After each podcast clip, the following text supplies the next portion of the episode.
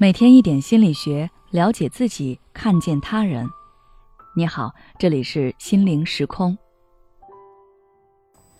今天想跟大家分享的是，过去的事情就让它过去吧，不要再反复思考了。我的一位朋友因为前段时间负责的项目出了一点小岔子，年终考核的时候没能升职。我本以为事情过去一段时间了，他早就应该走出来，投身到下一份任务中去了。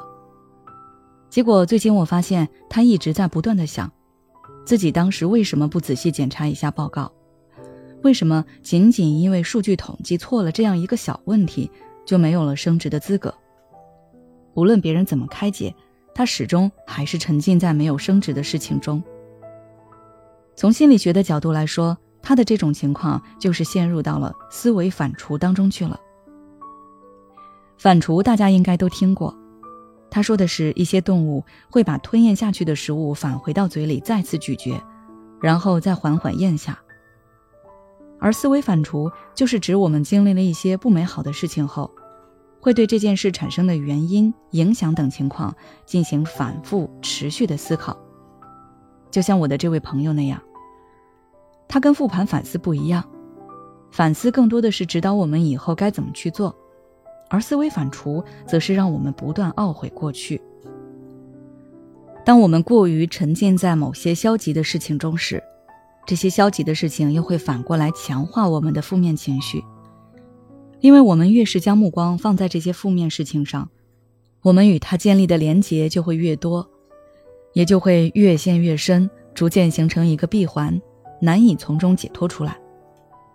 反刍者在进行思维反刍时，往往会从自己过往的负面经历中提取一些消极的记忆，在这些消极记忆的影响下，我们的情绪会低落下来。两人在情绪低落的时候，就很容易自我怀疑、自我攻击。长此以往，反刍者就会变得不自信，习惯用消极的目光看待周围的一切，逐渐抑郁起来。那我们应该如何缓解反刍思维呢？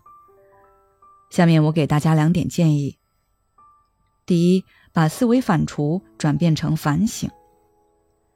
反省和反刍的最大区别就是，反省是针对于事情的解决，让我们从事件中汲取经验，找出自己的不足，它是促使着我们前进的；而反刍则是强化我们的负面情绪，让我们越来越消极，距离自己的人生目标越来越远。所以，当反刍思维再出现的时候，我们就要有意识的提醒自己。我要做的是反省，而不是反刍。可以尝试着在手机里记录下脑海里出现的一些想法，每记录一个不好的想法，紧接着就去写下我从这件事情里学到了什么，下次再遇到这件事情我会怎么去做，写得越详细越好。这样多坚持几次，你就会发现反刍思维出现的越来越少。第二，把目光放在当下和未来。反刍思维的特点就是以自我为中心，以过去为主导，集中于负面内容。这点其实有点类似于我之前和大家分享的消极过去时间视角。